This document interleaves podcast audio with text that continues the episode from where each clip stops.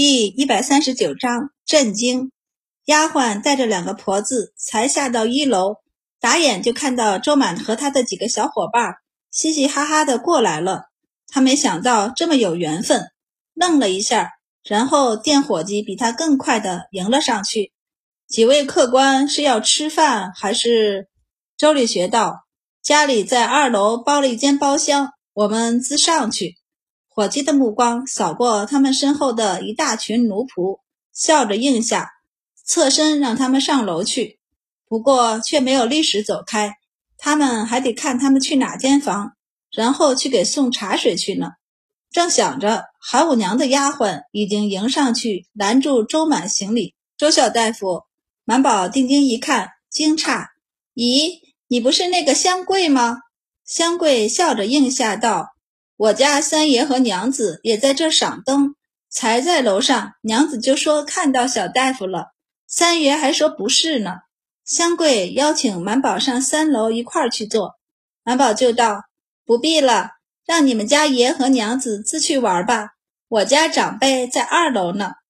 主子让他来请人，怎么也要把人请去才好。”于是香桂想了想后笑道：“周小大夫，我家小少爷也在呢。”您自百日后就没有再见过他了，不知道他现在已经能坐能爬，甚至都能抓着人站起来了。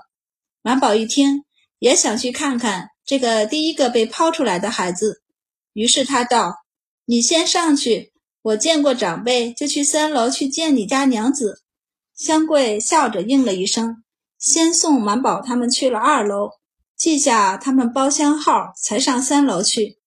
老周头正站在窗边看着底下的灯，看得目不转睛呢。说真的，这么繁华热闹的灯节，他这么大一把年纪了，的确是第一次见。所以自点灯后，他就看得眼睛都不转了。他不仅自己看，还拉着钱氏看。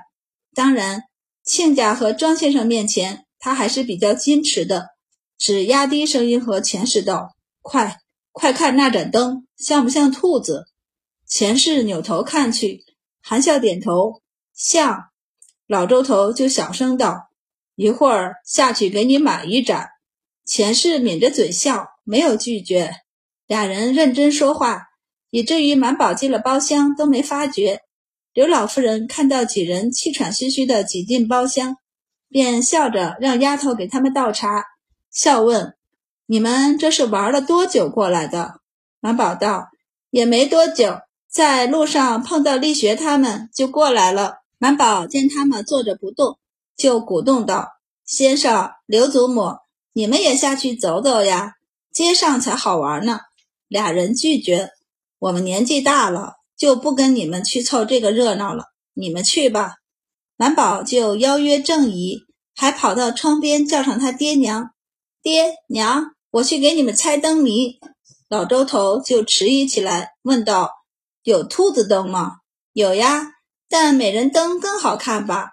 老周头却道：“兔子就挺好看的，给你娘猜一盏兔子灯。”满宝笑着应下道：“你们等等我，我上楼去见个朋友就下来。”白善倒了一杯茶递给他道：“我与你同去吧，然后让大家在这等他们。”刘老夫人好奇地问。怎么？你们在雍州还碰到熟人了？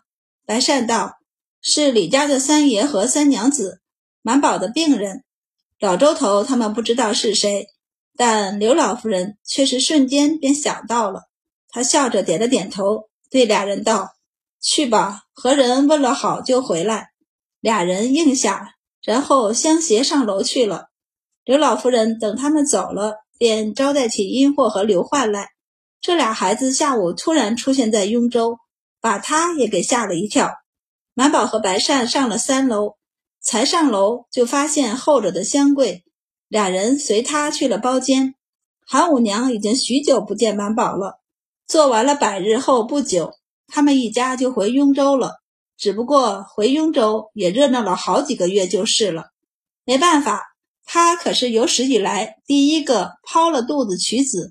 还能活着的人，别说那些亲朋妯娌了，就是她婆婆都没忍住看了一下她的肚子。本来她还觉得肚子遗留的刀痕挺难看的，但这会儿已经不那么觉得了。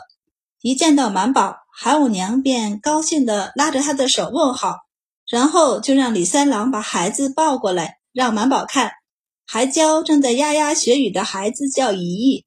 有外人在，李三郎不好再抱着孩子，于是转身把孩子交给奶妈抱，他则和白善在一旁说话，主要是好奇他们怎么会在这儿。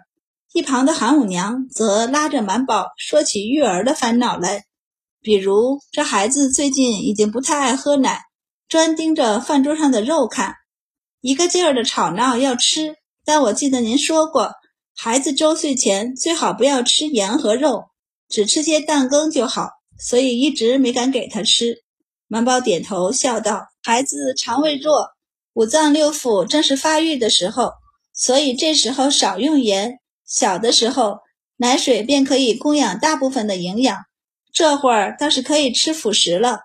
韩五娘之前是亲自喂养孩子，只是她后来长了牙齿，咬的人好疼，她这才停了，开始交给奶妈喂养。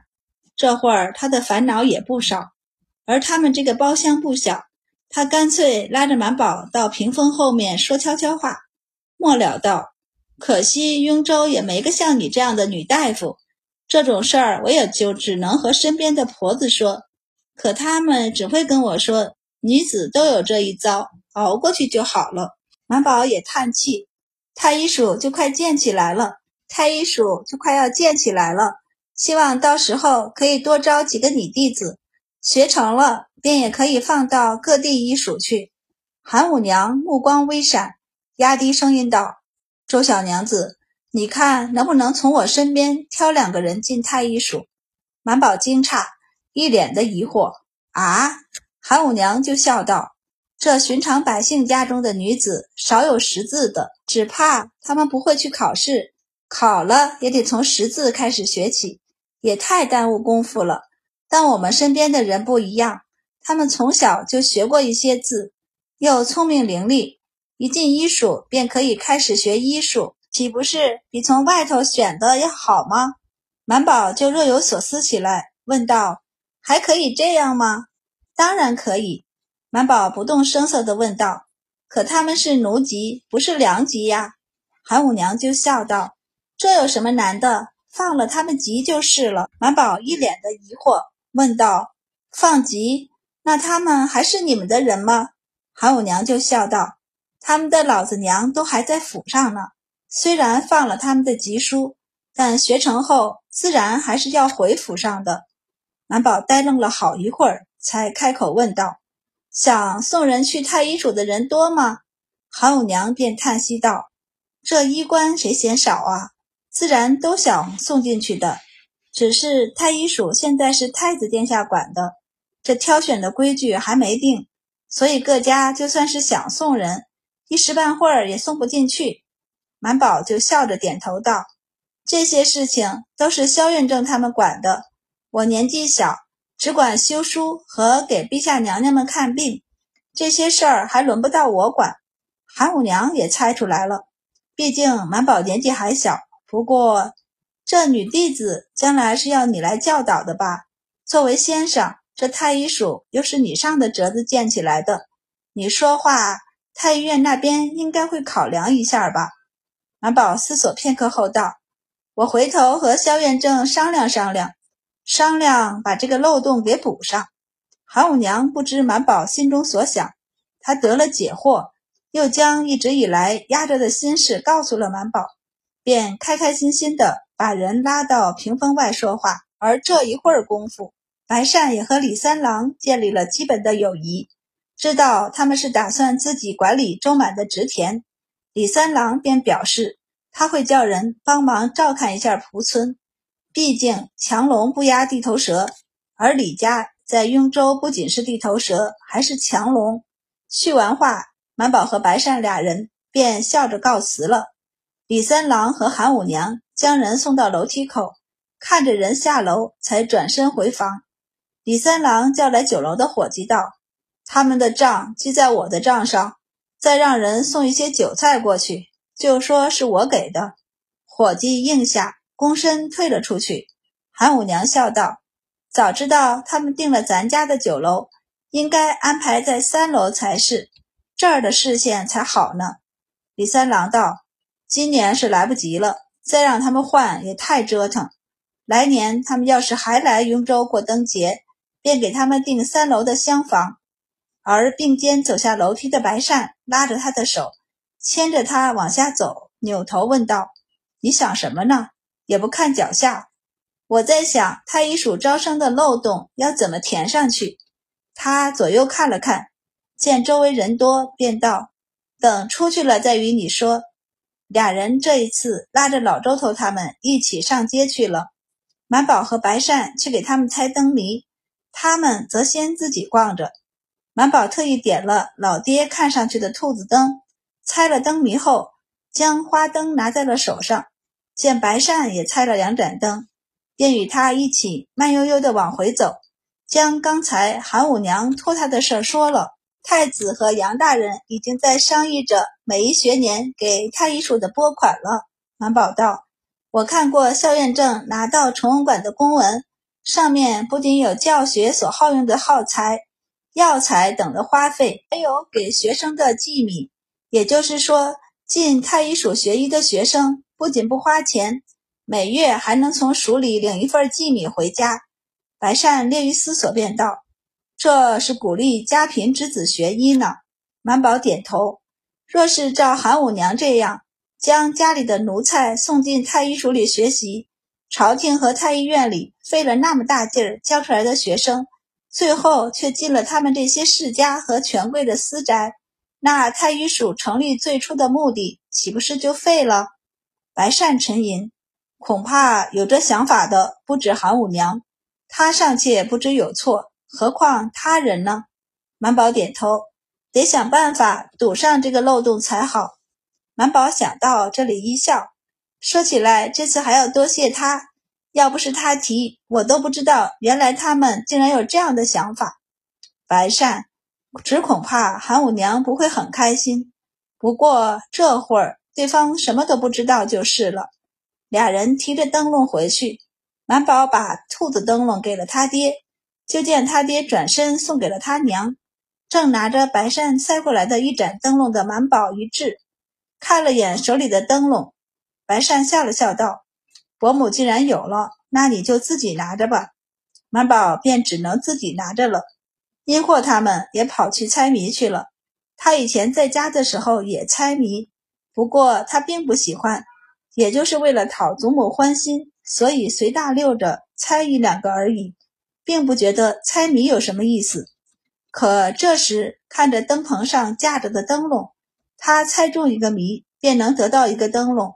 转身就能把灯笼送人，他觉得很有趣，于是就拉着白二郎和刘焕他们一块儿猜谜去了。当然，主要是他猜，白二郎和刘焕给他拿灯。但白二郎见他一连猜了好几个都猜不中，忍不住把他推到一边，自己亲自上。白二郎选了简单好猜的灯谜，一连猜了三盏灯后，看向阴货：“这猜谜和做文章是不一样的。”你得会想象，知道吗？阴货不知道，不过他倒是挺开心的。三个谜中总能有一个能猜中，而且和根据灯来猜谜的白二郎不同，他很快找到了自己的规律。甭管灯棚上挂的灯好看还是难看，他就看着猜谜，猜中了就取灯，转身送给周丽君几个。他们要是嫌弃丑，他就随手送给过路的孩子。他们要是不嫌弃，就送给他们。周丽君和周丽如自己也会猜灯谜，但却来者不拒，谁给了都拿。不一会儿，手就抓满了，转身就去卖，不拘四文钱还是五文钱，能卖出去就行。老周头没料到还有这种操作，也跟着周丽君几个跟在阴货屁股后面。他猜中了灯，就接过手，转身也卖了，前世无语。满宝和白善都惊呆了，然后相视一眼，撸了袖子就上前帮忙。论猜谜，谁能比得过他们两个？一直到打了三更，他们要回家了。几人回神一看，他们已经走过了好几条街，基本上把雍州城的灯棚都逛了一圈。三更过了，大街上的人便渐渐的散了。殷货和白二郎几个给他们赢的花灯，全叫老周头他们卖的差不多了。大家兜了一兜的铜板要回家，老周头笑眯眯的道：“等回去给你们买甜水喝。”殷货这一晚上说了不少的话，喉咙都有些哑了。闻言连连点头，他的确想喝水了。